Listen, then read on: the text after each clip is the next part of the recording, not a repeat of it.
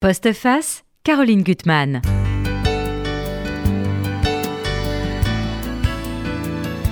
Quel rapport il y a-t-il entre un cours de tennis et un zinc de bistrot? Aucun, me direz-vous, euh, à juste titre. Mais en y réfléchissant de plus près, on peut découvrir quand même certains points communs. Et en particulier, il y a beaucoup d'histoires qui sont liées à ces deux lieux et des légendes même. Et nous, à Postface, on adore les histoires. François Vey, je suis très heureuse de vous retrouver. Alors, on va dire que vous avez votre ronde servette maintenant à l'émission. Parce que vous êtes venu ben, pour euh, Zadig plusieurs fois. Et là, vous publiez, alors dans le groupe, on expliquera la galaxie d'Éric Fotorino. Alors, un formidable légende, c'est le numéro 8 c'est Nadal, avec des photos, je vous les montrerai, chers auditeurs, et je vous les décrirai, ceux qui n'écoutent pas et qui ont bien raison, qui ne voient pas les écrans, qui sont magnifiques, vraiment. Et je pense que ça, ça, a été, ça va être votre best-seller. Bah, peut-être. Ah oui, c'est sûr. Voilà, bon, magnifique. Alors, ensuite, nous passons à un livre qui est gratuit. On expliquera exactement le, le, maniement, c'est le petit bistrot, euh, Pudlo des bistrots. Et c'est Benjamin Berlin que je, qui est mon fils. Bonjour Caroline Gutmann. et on va se vous voyez, donc ça va être un exercice pas si facile que ça. Et donc vous avez Gilles, Gilles qui est aussi un habitué de, de, de, la, de la, radio, euh, sort de beaucoup de voyages, dont un à Tel Aviv. D'ailleurs, il viendra peut-être à raconter les, les, les, meilleurs restaurants de Tel Aviv. Et là, il se balade dans toute la France. Et vous collaborez, vous travaillez avec lui à la fois sur son site, hein, euh, sur son blog, mais aussi sur cette opération qui est assez formidable, euh, puisque c'est vraiment un guide. Euh, il y a eu des trophées, il y a eu six prix du meilleur bistrot. On expliquera ce que ça veut dire, qu'est-ce qu'un bistrot par rapport à une brasserie, et puis quelle, est la philosophie des bistrots dans tous les quartiers de Paris. voilà, avec, on verra une belle écriture. Enfin, voilà, c'est ce qui fait, à mon avis, la force de, des guides de Pudlowski et des, des livres de Pudlowski. Alors, on va échanger, hein, vous intervenez comme vous voulez, déjà sur les, origines et de légendes et des guides Pudlowski. Alors, les origines de légendes, euh, ça a été créé il y a combien de temps? Donc on s'est lancé il y a deux ans, là, puisque c'est notre huitième numéro, on fait un trimestriel. Donc euh, à l'époque, euh, on s'est inspiré d'une revue américaine qui s'appelle Victory, une mhm. très très belle revue de photos, photos de sport, très grand format. On a repris l'idée du format, on a repris l'idée de d'avoir euh, des très belles photos. On a 70% en gros du magazine qui est constitué de photos. Et euh, donc on prend une personnalité dont on considère que c'est un héros de notre temps. Euh, que ça dit beaucoup, pas simplement de sa spécialité, de son domaine, mais au-delà. Donc dans le cas de Nadal, c'est une figure d'abord qui est extrêmement populaire en Espagne. Je ne sais pas si mm. vous savez que c'est en fait l'espagnol préféré euh, des Espagnols. C'est le héros national en Espagne aujourd'hui. Et puis, bah, c'est aussi un héros pour nous parce que c'est un modèle de champion, un modèle de comportement sur le cours et en dehors. C'est très rare, c'est-à-dire que mm. Sur le cours, euh, il se bat euh, comme un acharné, ah hein. comme un guerrier. Et, comme un guerrier. Et en dehors, c'est un homme extrêmement civil, extrêmement poli, extrêmement prévenant, qui est dans l'empathie, qui, qui, a une éducation qui est, qui est un peu à l'ancienne. C'est extrêmement agréable. On n'a eu que des compliments sur, sur ça. Et puis la dernière composante un peu dramatique qu'on n'avait pas quand, euh, quand on a fini le numéro, ben, c'est cette blessure, cette maladie de, de Müller-Weiss là, qui mm. fait qu'il est blessé à un pied euh, en permanence. Si vous voulez, c'est une, une nécrose d'un des os du pied. Et donc, ben, il se bat aussi contre lui-même. Ouais. Je voudrais juste montrer quelques photos et les décrire, parce qu'il y a des photos magnifiques. Ils sont absolument superbes. On, le voit avec sa petite sœur qu'il adore, hein, qui maintenant, euh, sur Elle son est très importante dans sa vie. Elle est très importante dans sa vie. Elle dirige tout le, le club de, de tennis on le voit petit. Alors, il y a des photos d'un grand photographe, euh, Marcel Hartmann, en noir et blanc, qui sont quand même magnifiques. Hein. Alors, ces, euh, photos-là, c'est des photos où on avait donné carte blanche à Marcel Hartmann pour donner sa vision de, Roland Garros. Et donc, il s'est attaché aux coulisses, il s'est attaché euh, à ce qu'on ne voit pas à la télévision, ah tous les, les, corps de métier, tous les endroits où on n'a pas accès. et donc, c'est assez touchant assez poétique comme, euh, comme portrait de. Et puis il y a plein de photos très inédites, par exemple Petit avec Gasquet, ça c'est très émouvant. D'ailleurs, on en parlera du destin de, celui qui était apparemment l'élu et puis qui a finalement perdu la, à, la course. Et c'est très poignant, vraiment. Juste aussi, dites-nous, légende, comment ça s'inscrit dans, le, dans, dans, par, rapport au 1, par rapport à Zadig. Voilà. D'accord. Alors, le, la création, c'est le 1. Ça, le, 1 est né en 2014 d'une idée qui était de, de faire euh, tenir euh, un sujet d'actualité euh, dans un seul numéro, avec une heure de lecture à la clé et une multiplicité de points de vue d'écrivains, de journalistes et de, de chercheurs, d'universitaires. Zadig, c'est... quand même le 1, c'était quand même révolutionnaire à l'époque, parce que moi j'avais trouvé ça magnifique, mais il y avait des gens qui disaient que c'était illisible. Bien Je sûr, me souviens, j'avais un barrage.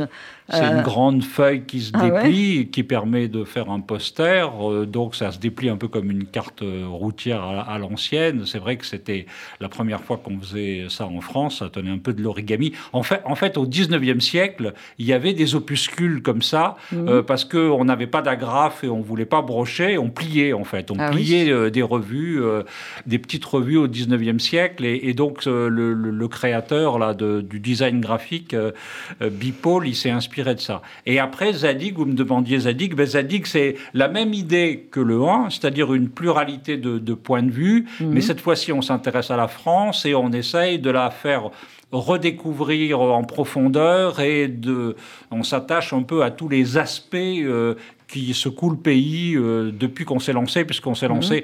à la suite euh, du mouvement des Gilets jaunes et notre, premier, euh, notre première couverture, c'était mhm. Réparer la France. Réparer la France, bah, c'est formidable. Et juste aussi le, format de légende, est-ce que ça a choqué au départ? Le format de légende, effectivement, c'est 40 cm de haut, donc ça fait la revue la plus grande du marché, ce qui n'est pas forcément facile pour nos amis marchands de journaux. Dans les librairies, c'est un peu mieux parce qu'ils ont un peu plus l'habitude des formats de, livres de beaux-arts ou autres.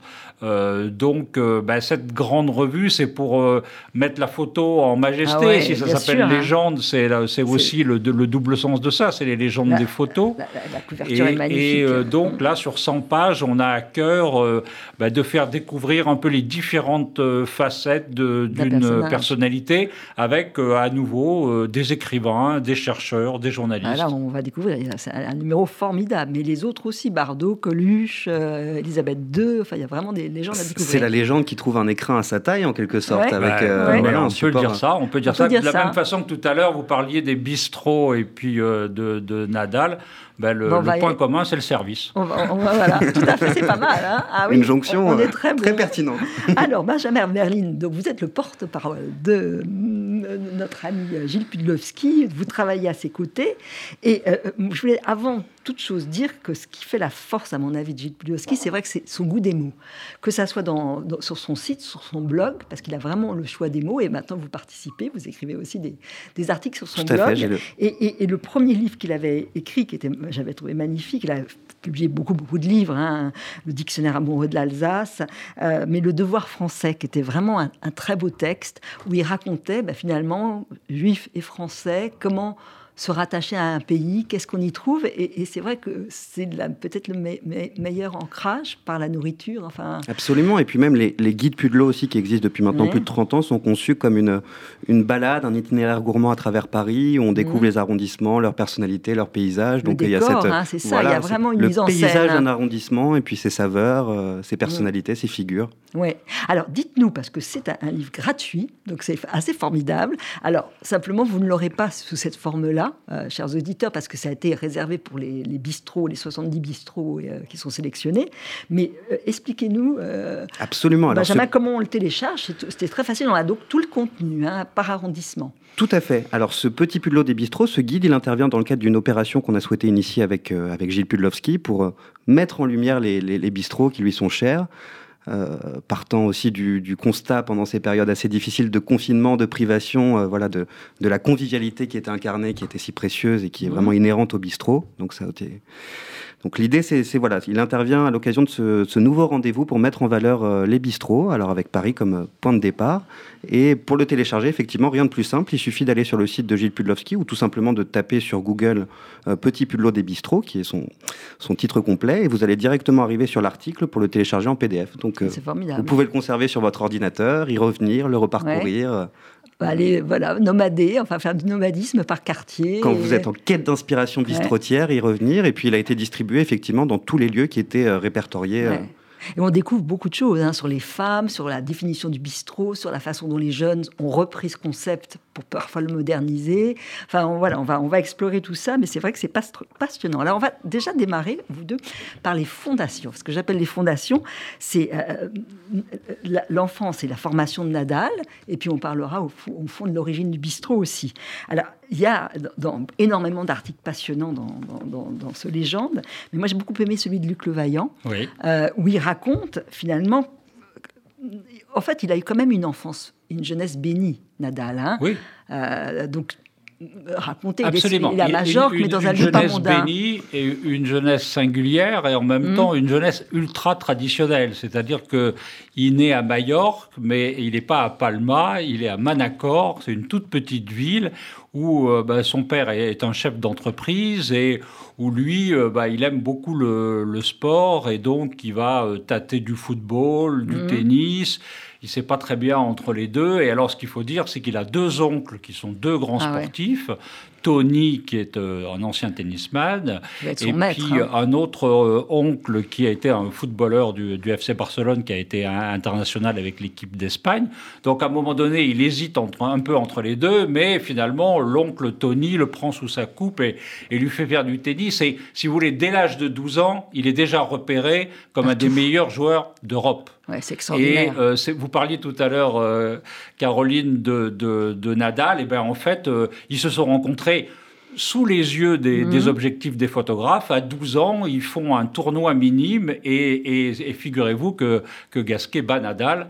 Et c'est là sans doute la première fois qu'il ouais. le bat et, et la dernière. Ouais, parce que terrible. parce qu'ensuite... il, va, il va gagner un set une seule fois. Mais après, ça. après, oui, c'est ça. Après, euh, leur trajectoire euh, diverge et, Nadal, à force de te- de- de- de- d'entraînement, de, de, volonté, de, d'énergie, il, il accède au plus haut niveau. Gasquet, ben, euh, voilà, c'était le petit Mozart du tennis. C'est un très beau styliste. euh, Il a plein de qualités, mais il a peut-être pas les qualités surhumaines Ouais, en quelque sorte de, Ah. de Nadal. Et alors, donc, ce qui est important dans cette éducation, vous le Oui, demandiez, c'est le poids euh, de, de ses oncles, c'est le poids de ses parents, qu'il élève euh, de façon traditionnelle, sans le ménager, et qui lui demande un travail, un, Mhm. investissement complet, en partant du principe aussi que pouvoir jouer au tennis et en faire son métier, c'est une chance. Donc tous les matins, vous vous réveillez de bonne humeur, euh, parce que Mhm. vous avez la chance d'exercer votre passion. Alors, on me dit qu'il a jamais cassé une raquette. Et c'est Ça, vrai. J'ai pensé, Et- alors je dédie ça aussi à, à mon plus jeune fils qui est un fou de Nadal. D'ailleurs, on- tout de suite, on a été lui, lui acheter le, légende, Pierre Berlin, et qui lui a cassé des raquettes. Et Federer aussi, je Et crois. plus aussi. d'une. Alors- alors, c'est de vrai- très, de c'est très vrai. nombreuses. C'est vrai, vous avez raison quand même euh, qu'on voit beaucoup ça, qu'on a beaucoup vu ça à la télévision, peut-être un peu moins maintenant, mais, mais c'est vrai que ce Raphaël Nadal, euh, il a un comportement exemplaire, sur Exemplaire, le court. ouais. Euh, il conteste jamais les décisions de l'arbitre, pratiquement. Il s'énerve jamais contre son adversaire. Il est très respectueux et il garde ses nerfs. Après, euh, le public s'amuse d'une série de tics et de Ouais, tocs qu'il peut mais- avoir. Et c'est vrai que tout ça, il a expliqué que c'était euh, pour se concentrer, pour faire le vide. Ouais. Bon, bah, c'est un peu aussi une part de superstition, de marotte. Ouais. Vous avez vu sans doute comment il aligne très précisément ses bouteilles d'eau. Ouais, euh, euh, il y a plein de quand rituels. il de est l'air- fameux de rituel. l'air Il y a beaucoup de hein. rituels. Bah, Il y a beaucoup de euh, rituels. Alors, ce que vous montrez, enfin, ce que montre Luc Le Vaillant, que je trouve très intéressant, c'est l'immeuble de cette famille, et ça m'a fait penser au bistrot. Donc, tout, tout l'immeuble appartient à la famille, sauf le, le rez-de-chaussée, où c'est un bistrot. Voilà. Et il dit d'ailleurs que ce bistrot, il est consubstantiel aux univers latins, mais avec la terrasse, par rapport à nos bistrots euh, à Paris, où la terrasse n'est pas si importante. Et donc, il y a à chaque étage, il y a À chaque étage, euh, une les famille parents, ou une les- génération. voilà, Voilà, une les grands-parents, les parents, euh, l'oncle. Et, au dernier étage, quand ils ont grandi, le, le frère et la sœur. Euh, C'est vrai que voilà, on a l'impression un peu de. C'est Georges Perec, vous savez, la vie au Oui. mode d'emploi. On Ouais. prend l'immeuble et on le décortique et on regarde la vie de ses habitants. Et ben là, on peut voir euh, à un moment donné de leur vie euh, la vie des, des, des Nadal. Et, et c'est vrai que ça en Et- dit beaucoup sur les liens qu'il y a entre eux. mm. sur la façon, finalement, lui, il, il, se ressource tous les ans dans cette famille. Et, et, sur les cours, on voit, pour les grands tournois, hein, ben, tout l'entourage est là. Tout l'entourage est là. Toute la famille est là pour le soutenir. Oui, parce que même sa femme, c'est la, la meilleure amie de sa sœur qu'il adore. C'est assez, qui est très discrète. Et alors, on, il cite, il paraît qu'une des phrases de Nadal, c'est de dire, des phrases de Gandhi, que finalement, c'est pas son mot préféré, mais c'est la tolérance pour lui qui est le mot le plus important. Et donc, il est, il, est tolérant, il est guerrier sur le terrain, mais il est pacifiste dans la vie, euh, affectueux même. On voit les rapports avec Federer, hein, c'est vraiment des amis. Euh, c'est vrai qu'il y a ce respect.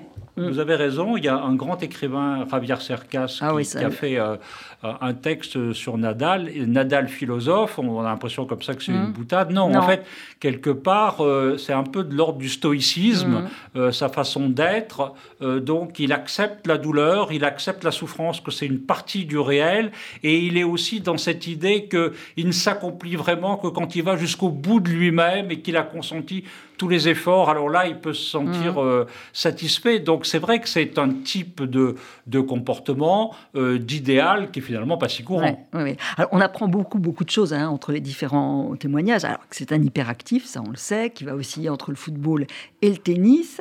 Alors ça, je ne savais pas qu'il est droitier en réalité et qu'il est devenu un gaucher forcé pour le tennis. Idée c'est une idée de l'entraîneur, c'est une idée de Tony, c'est une idée qu'il y a moins de gauchers que de droitiers, mhm. surtout à l'époque. C'est une idée que finalement, en coup droit euh, de la main gauche, il va avoir des angles et il va surprendre ses mhm. adversaires. Et c'est vrai qu'il est, il est probablement ambidextre, hein, on n'est pas rentré mhm. là-dedans, mais disons qu'à force d'entraînement, comme il a commencé très jeune, c'est vrai qu'on peut jouer au tennis des deux mains. Alors, comme il a commencé très tôt, bah, effectivement, il est particulièrement musclé du côté gauche tout en restant droitier. Donc, euh, après, quand on le voit jouer, si vous voulez, il a tous les coups du tennis maîtrisé à la perfection. Donc euh, ils sont très peu. Il y a Federer, il y a Djokovic, euh, voilà. Et que finalement, jusqu'en 2017, c'était son oncle Tony, et ensuite il y a Carlos Moya qui, Moya, qui a été un grand joueur et qui lui a qui a refait son service. Enfin, c'est très intéressant pour tous ceux qui aiment le tennis. On va ils vont découvrir énormément de, trucs sur le tennis, son kinésie, son entraîneur physique. Enfin, c'est passionnant. Il me semble que ça lui confère un avantage justement d'avoir opté par rapport à son œil moteur, euh, le fait d'être voilà d'avoir changé de après, ça lui donne encore plus de puissance. Hein, mm. euh, Patrice Dominguez, là, dans un, dans un texte, analyse ça. Il y a euh, euh, un autre texte là, pour dire un peu quel, effet fait la balle de Nadal. Et il y a un, auteur qui dit, ben, en fait, c'est imaginer une boule de pétanque qui sort d'un canon avec le, l'effet, le, lift d'un, service de ping-pong. Vous voyez, tout ça pour dire qu'effectivement, la, la, balle rebondit très très haut, à plus de 5 mètres de haut, très vite, et, qu'elle tourne. Et, que donc, euh, moi j'ai eu la chance, le privilège de le voir euh, s'entraîner là, cette année à Roland-Garros. On mesure, euh, quand on est au niveau du cours, bah, le, côté absolument extraordinaire de, de, de, la puissance des balles et, des, des effets. C'est bien, c'est vrai que c'est merveilleux. Alors, on repasse aux, origines. Alors, moi, ça soulève vraiment ce que dit François, la notion de transmission qu'on a eu à cœur de, de, mettre en valeur, justement, et qui participe à la légende du bistrot aussi, entre des, des endroits qui, des décors, mais aussi voilà des, familles qui traversent les générations. Et c'est pour ça qu'on a inclus dans les six lauréats qu'on a récompensé un prix qui était dédié à la, transmission. Ah oui, ça je le trouve très beau ce prix euh, entre un père et un fils. Ah où on a fait aussi le parallèle euh, avec le, monde du vin, les vignerons et les domaines viticoles, où il y a aussi des domaines familiaux qui voilà, qui sont séculaires et qui euh, se perpétuent. Il y a une citation que je trouve très amusante de, de, Balzac Les bistrots sont le, le parler du peuple. C'est vrai que c'est là où on se retrouve. Le Parlement du peuple, oui, effectivement. le Parlement du peuple. Et, euh, euh, dans ce, ce, guide Pilot, il y a l'idée de l'inscription de l'art de vivre de nos bistrots au patrimoine immatériel français. Ça, c'est une idée formidable. Tout à fait. Bah, on a essayé aussi euh, de, fédérer autour de nous des partenaires qui avaient une vraie légitimité autour de mhm. cette. C'est un écosystème, c'est une culture, le bistrot à proprement parler. Donc on avait le marché de Ringis, bien entendu, qui est mhm. un ambassadeur de nos terroirs et un, incontournable. On avait aussi les cocottes Staub, qui. Mhm. Ces cocottes en fonte qui permettent de faire mijoter longuement les produits avec de la générosité. Et euh, on avait à nos côtés, et on en était très fiers, une association, l'association des bistrots et cafés de France, pour la reconnaissance de l'art de vivre dans les bistrots et cafés de France, qui, euh, qui a l'ambition de faire inscrire l'art de vivre de nos bistrots au patrimoine immatériel français dans un premier temps, et mhm. qui sait peut-être dans un second temps à l'UNESCO. Donc elle est, Ça, c'est très amusant. Elle est, présidée par un propriétaire de bistrot absolument euh, formidable qui s'appelle Alain Fontaine, qui a un bistrot pas très loin de la bourse euh, du siège de l'AFP, le ah Mesturet, très sympathique, très convivial. Et voilà, vraiment. Alors, ce que, moi, je ne connaissais pas l'origine de bistrot. Oui. Je l'ai appris aussi. Ah oui, c'est assez étonnant. C'est vraiment l'écrit des Cosaques quand enfin, que ça avait en 1830. Exactement, réclamer davantage de rapidité, bistrot en russe. Donc euh, ah, voilà, drôle. la, rapidité, euh, parce qu'ils se plaignaient que les, serveurs français n'étaient pas assez euh, voilà, rapides à leur Alors, une petite question. Quelle est la différence entre un, un bistrot et une brasserie? Alors, ça va, ce qui va vraiment les distinguer, c'est principalement la, taille déjà dans un premier temps, parce mhm. qu'une brasserie, ça va être beaucoup plus vaste. Et en termes d'origine, les brasseries, ça a été euh, principalement fondé par l'immigration alsacienne au moment de, de, l'annexion, où il y a beaucoup de voilà d'Alsaciens qui ont fondé des brasseries à Paris, où, où la bière était aussi brassée sur, brassée sur place. Ils ont apporté leur tradition. Mhm. Alors que dans un bistrot, on se retrouve dans un lieu qui est quand même plus petit, avec souvent, euh, voilà, on y reviendra peut-être, mais un patron, un taulier euh, qui va mhm. incarner. À la différence des brasseries, on a le service évidemment gouailleur, les, les, les, serveurs en tenue. Euh, le bistrot, voilà, c'est quelque chose de, plus petit. Et puis il y a les horaires aussi qui vont différer. Alors euh, la, brasserie, un de ses marqueurs, c'est d'avoir des horaires très étendus euh, aussi. Alors je, un détail qui est important pour tous nos auditeurs qui mangent cachère, on trouve quand même énormément de choses dans les bistrots, que ce soit les entrées et les desserts. Absolument. Quand ils consulter, franchement, ça m'a fait saliver. Il y a des desserts magnifiques. Ah, le, répertoire traditionnel ah du bistrot entre le, le poireau vinaigrette, le céleri rémoulade, l'œuf mayonnaise, euh, les escargots, euh, évidemment. Escargots, peut-être L'entrecôte, euh, par exemple. Oui, il y a des choses qui sont interdites, mais bon, Il y a des choses qui sont interdites, effectivement. Mais il y a des très, très bons desserts. Des îles flottantes avec des pralines roses. Tout à mmh, fait. Ça, ça m'a donné vraiment envie. Alors, il y a, moi, c'est un trophée qui m'a beaucoup plu. C'est le trophée de l'art de vivre et tradition au Vaudésir. Absolument. Parce que je pense que c'est le plus emblématique des bistrots dans, dans ce répertoire. C'est un tout petit bistrot décrivez-le, enfin, qui est dans le 14e, rue d'Arrault. Absolument, le Vaudésir, c'est un endroit extraordinaire qui se situe rue d'Arrault, donc dans une, dans une rue relativement peu passante, un peu à l'écart, un endroit d'initié, euh, qui est ouvert du, du, matin jusqu'à très tard, en continu. C'est un, voilà, une volonté de la part du patron qui s'appelle Christophe Hans. Et qui est un drôle de bonhomme, il a été juriste et voyageur en Afrique avant Exactement, il a, il a un destin assez particulier. Alors, il avait une ascendance auvergnate, donc euh, bien sûr, le, voilà, le poids des auvergnats dans l'histoire des bistrots est assez euh, conséquent et continue de l'être. Et il est revenu voilà, justement, après différentes expériences, après avoir voyagé en Afrique, euh, il, a, il a repris ce, ce lieu qui est assez extraordinaire, avec des moulures qui datent de 1896, avec une, un comptoir euh, Nectou, voilà, euh, mm. un beau décor auquel il a insufflé une âme neuve, un vrai bistrot du quotidien, bistrot de quartier, où il y a un brassage de population, des travailleurs, des, des gens, on y joue à la belote, etc. Donc c'est c'est l'exemple parfait du bistrot convivial, chaleureux et pas cher. Et pas cher. D'ailleurs, l'explication dans, le, petit, dans votre guide, c'est une cuisine simple, rassurante, c'est amusant, euh, un esprit fraternel et chaleureux. je pense que ça peut être la définition du bistrot, finalement.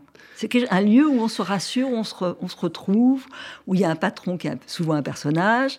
Euh, c'est un lieu de vie. Absolument. Ça, va être... Alors, ce, que, ce qui est très très intéressant aussi, c'est qu'il y a les, bistrots tradition, un peu ces, ces Simons, ces touche pas au Grisby, et on voit l'évolution avec des plus jeunes qui. Alors, il y a des bistrots aussi qui sont gastronomiques, qui sont plus chers. Hein, euh, Alors, le bistrot, c'est un genre pluriel. Et je pense que voilà, c'est ce qu'on a voulu montrer avec euh, ce que Gilles Pudlowski a voulu montrer au, au travail c'est qu'il y a un retour aussi en force de la tradition et c'est assez intéressant sociologiquement parlant entre les anciennes générations pour lesquelles le bistrot, la cuisine qui était servie dans les bistrots, c'était vraiment une cuisine mhm. du quotidien, une cuisine domestique. Et pour les, gens de ma génération, les jeunes gens, il y a voilà, il y a, les choses ont changé, donc il y a envie de mhm. retrouver des plats traditionnels au bistrot, etc. Euh, des choses qu'on n'a plus l'habitude de manger chez, soi, comme c'était le, le, cas auparavant. Alors, on reparle, c'est comme un match hein, de tennis, voilà. Je voudrais qu'on parle du, du, côté prodigieux de, de, Nadal. dans, le, dans, le Légende, il y a des tableaux avec aussi tous ces scores. Ça, c'est étonnant. Alors, pour les, pour les gens qui s'y intéressent, il y a des grands tableaux avec face à Federer, face à Djokovic, tous ces scores, euh, donc 4 Roland Garros, 2 Wimbledon, enfin c'est le plus grand joueur des temps. C'est-à-dire qu'effectivement, ça, le côté statistique, c'est vrai que les passionnés y sont attachés. Ah oui. Moi, ce que je dirais là-dessus, si vous voulez, qui, qui euh, une particularité de Nadal, c'est que mm. au-delà du palmarès, vous avez dit qui est très très impressionnant, là, là c'est 14 Roland Garros. Mm. Mais au-delà de ça, en fait, je pense que s'il marque, c'est pas tant qu'il aligne des statistiques, c'est qu'en fait, il a multiplié les matchs héroïques. Ah oui. Vous voyez, quand on a voulu faire euh, Nadal initialement, c'est parce qu'on a vu ce match en Australie ah où il a remporté le tournoi et il n'était pas favori, il avait déjà des problèmes de mmh. blessures et c'était face à Medvedev. Il gagne, voilà. Il gagne, il, gagne. souvent en 5-7. Heureusement pour lui, il ne gagne pas tous ses matchs en 5-7, mais il s'est beaucoup usé à faire ça. En Australie, il sortait sept mois avant, il était, il était à, l'hôpital de Barcelone avec des béquilles. Tout à fait. Lui, son entourage, les autres se demandaient s'il pourrait revenir au meilleur niveau, s'il pourrait rejouer en gros. Donc, euh, je crois que c'est ça aussi la, dimension qui fascine, si vous mm. voulez, c'est qu'il gagne des matchs euh, qui ne devrait pas gagner. Il réussit à retourner des situations que les autres n'arrivent pas à retourner. Et en, quelque sorte, c'est vrai que ça lui arrive souvent de réaliser des sortes de miracles. Et c'est vrai que dans son jeu aussi, pour ceux qui connaissent le tennis, il a une manière de se défendre sur certaines balles avec un coup droit qui mhm. tout à coup gagne le point alors qu'il est en perdition au fond du cours et qu'il essaye de rattraper la balle. Il réussit à retourner par un coup gagnant. Et ça, c'est un peu la définition, je dirais, de, du Nadal. C'est-à-dire, longtemps, on a considéré que c'était un grand joueur de défense, mais en fait, ben, il s'est amélioré, vous avez dit euh, très justement, sur le service, il s'est amélioré sur la volée. En fait, tous les compartiments du jeu, il excelle. Et puis, c'est un extraordinaire battant. Alors, c'est vrai que Federer, Djokovic aussi hein, ont des qualités énormes. Mais je pense que ce qui fait le prix de Nadal, euh, quelque part, c'est que très souvent, il apparaît en outsider. Mhm. En dépit de ce palmarès. Parce qu'il n'est pas forcément favori pour X ou, Y raison, y compris à Wimbledon, où il a gagné deux fois. Et a priori, c'est pas une surface qui est, qui est facile pour, pour son jeu à lui. Alors aussi, euh, il a une faculté d'analyse. Alors là, c'est euh, John Carlin, qui est euh, un Anglais et son qui a biographe, en fait. son biographe, et qui dit qu'il est dans, l'avion avec lui et qui va, il se souvient d'un match de 2008 qui était très important à Wimbledon. Il se souvient de tous les points décisifs. C'est qu'il a tout en tête. C'est une sorte de de génie, là, vraiment. C'est un génie, c'est le professionnalisme poussé euh, à son extrême. Je vous disais qu'à Roland Garros, j'avais eu la chance de, le voir euh, s'entraîner. Et eh ben, écoutez, pendant une heure, mhm. il fait une série de coups et il s'astreint à des remarques d'un coach qui est là uniquement pour corriger très légèrement ses gestes. C'est-à-dire que voilà, c'est le meilleur joueur du monde et en même temps, euh, il s'entraîne, j'allais dire, comme un débutant. Vous savez, comme les grands danseurs étoiles qui, euh, chaque matin, recommencent et réinventent la, danse en, commençant par les, les, premiers pas. Et ben lui, il, réinvente son tennis comme ça euh, en permanence. Donc, c'est vrai qu'on dit qu'il joue ou qu'il s'entraîne jusqu'à 12 heures par jour. Donc, mm. effectivement, il a une mémoire aussi phénoménale des jeux, des matchs. Et, et, c'est vrai qu'il n'y a, pas beaucoup de, de problème de tactique. Il sait ce qu'il faut faire. Après, la difficulté pour lui comme pour les autres, c'est de le faire, de le réaliser. Euh, moi, j'ai beaucoup aimé l'article de, l'écrivain Xavier Cherkas parce qu'il adore Nadal. Alors, il dit qu'il a beaucoup aimé, euh, comment il s'appelait C'était Il avait toujours euh, Nastas, qui avait très mauvais joueur, moi j'aimais beaucoup, et, et, qu'il souffre quand, quand, quand, Nadal perd. Il en est vraiment malheureux.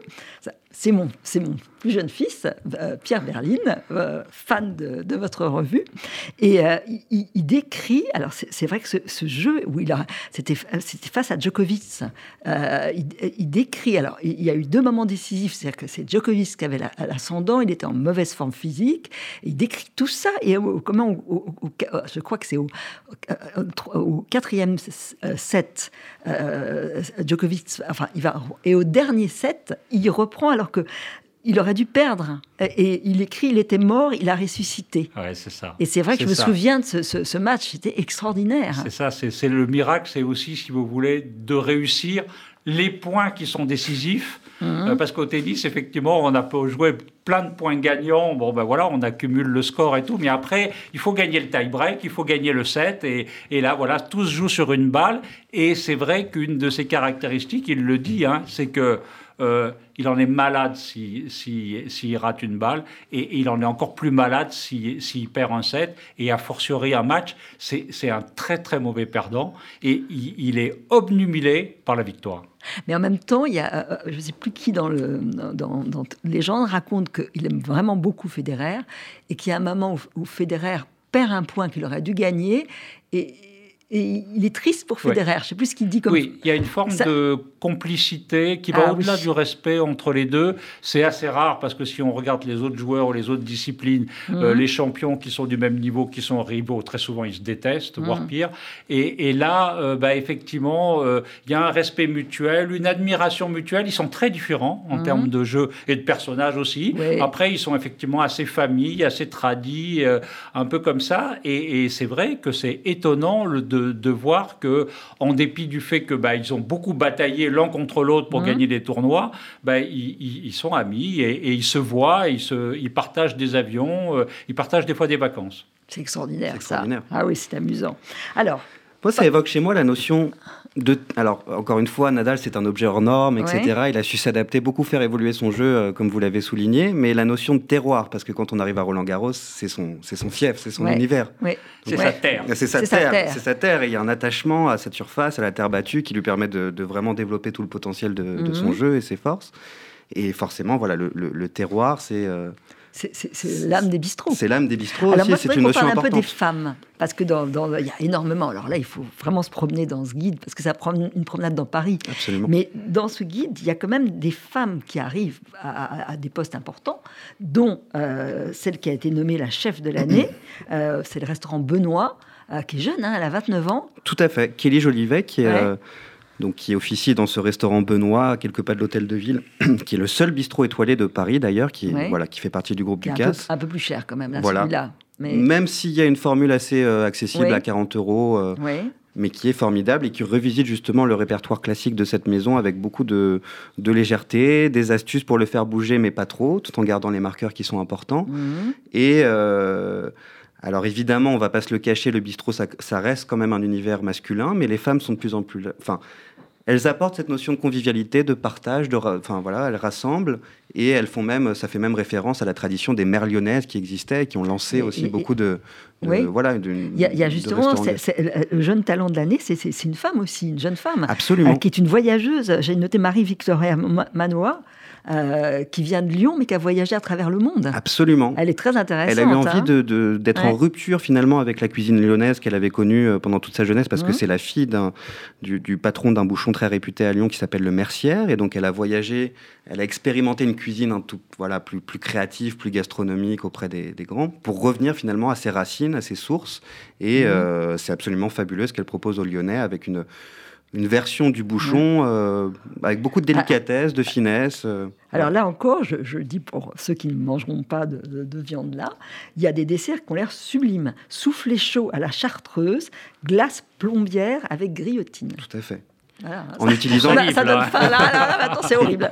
De feuilleter ça, c'est terrible parce qu'on n'a que des tentations. Hein. Et puis les, les, quenelles, les poissons de rivière, etc. aussi. Euh, ça, euh, c'est aussi des, Donc finalement, il y a quand même pas mal de, de, femmes. Et puis il y a. Euh, alors, votre, votre bureau est situé, paraît-il, à côté de la. Lorette. Oui.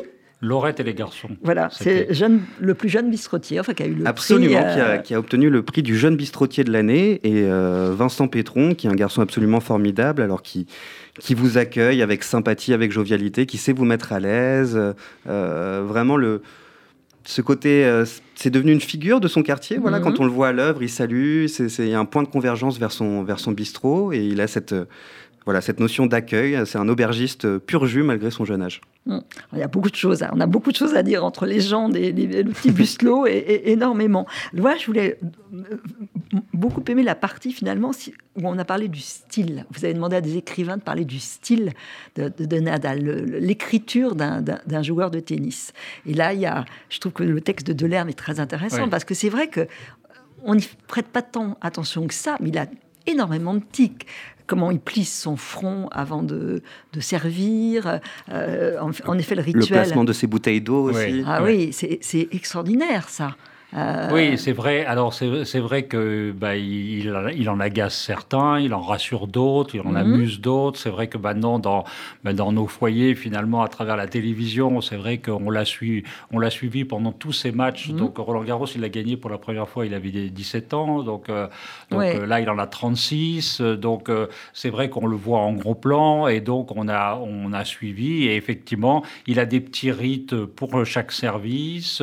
Après, il a des petits rites quand quand il, il change de côté, euh, qu'il s'assoit. Et, et c'est vrai qu'on montre même dans le, dans le magazine une séquence euh, qui est assez incroyable qu'a capté un, un photographe. C'est-à-dire qu'il est sur le banc de touche. Là, il est, euh, il est avec sa raquette, euh, sa serviette, qui met toujours au même endroit. Et puis, il voit passer une sorte de, de, de plumet comme ça. Et il l'attrape d'une main. Il fait un vœu. Il fait le vœu sans doute de gagner le match. Et, et ça se réalise. Et le lendemain, le photographe lui montre ses photos. Et il est extrêmement Ah ouais. surpris qu'on ait, qu'on ait euh, pris, volé en quelque sorte ce, ce détail-là. Mais euh, voilà, ça en dit un petit peu aussi sur sa superstition, sur le fait que, effectivement, sur le cours, il a besoin d'énormément de concentration et puis d'éléments de réassurance. Et puis, c'est des moments aussi où il se focalise, il se concentre sur quelque chose, donc euh, il n'est pas là à refaire le match ou à s'énerver contre lui, donc euh, Ouais, il fait le vide aussi en même temps. c'est- assez Mais impressionnant. Il est, il est adoré du public français. Oui, et, ah et- oui, et- complètement. et- de, je crois, de beaucoup de public. C'est vrai que Djokovic, d'une part, l'irrite, ça on le sent. Au- Autant il a, il a l'amitié, et, puis il est généreux avec les autres Oui. joueurs, vraiment généreux. Et puis euh, voilà, c'est le public français le plébiscite. Ben, On- je comme pense qu'on sera euh, très malheureux quand il arrêtera de jouer, ça c'est Comme sûr. dit Philippe Delerme, effectivement, euh, il est chez nous, il est à Ouais. nous et, et il est chez lui. Et donc, euh, euh, voilà, c'est vrai que le cours de Roland Garros, le- le- il le dit, euh, il a les dimensions idéales pour lui. Par exemple, il y a un recul énorme qui fait qu'effectivement, il peut aller chercher des balles très très loin après le- la ligne de fond de cours. Et, euh, et puis, effectivement, bah, il a grandi, euh, il a grandi à Majorque et à Majorque, les terrains ils sont en terre battue.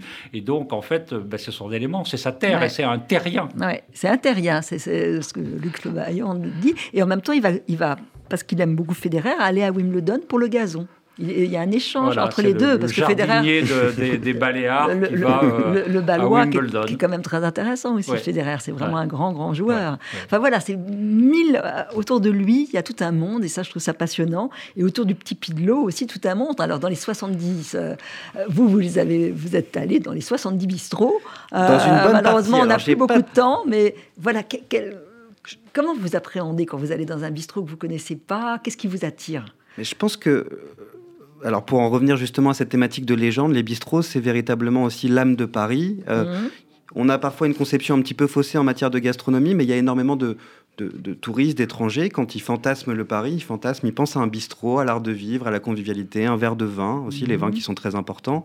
Et, euh, et finalement, c'est un, c'est, c'est un florilège de, de personnalités, de décors, de lieux, d'atmosphères qui, De qui on font... se retrouve, on va prendre un café sans nécessairement Voilà. prendre un déjeuner. Tout à C'est fait. c'est des lieux de rendez-vous avec des horaires, avec des lieux où on, on observe les passants quand même. Il y a des rites. Il y a des rites, hein. beaucoup de rituels aussi, et Ah puis ouais. euh, Comme Nadal, oui, c'est ça, hein, vraiment. voilà une, une mythologie, une mythologie du bistrot aussi qui existe et qui continue de s'écrire, euh, voilà pour le plus grand Ah, plaisir de tous. il y a- il y a des bistrots en province. Je me dis que ça serait peut-être bien aussi d'aller explorer les. C'est pas c'est pas nécessairement parisien ni ce qu'on disait d'ailleurs en Espagne, comme on raconte sur l'île de Majorque, que c'est d'autres types de bistrots. Alors c'est peut-être pas la même définition Alors, que nos bistrots. Le, hein. le bistrot reste un symbole euh, éminemment parisien parce Ouais. que voilà, c'est ancré dans, dans le- dans l'histoire de Paris. Mais évidemment, il y a plein de traductions régionales les estaminets dans le Nord, les Winstub en Alsace, euh, euh, les bouchons à Lyon, les bistrots périgourdins.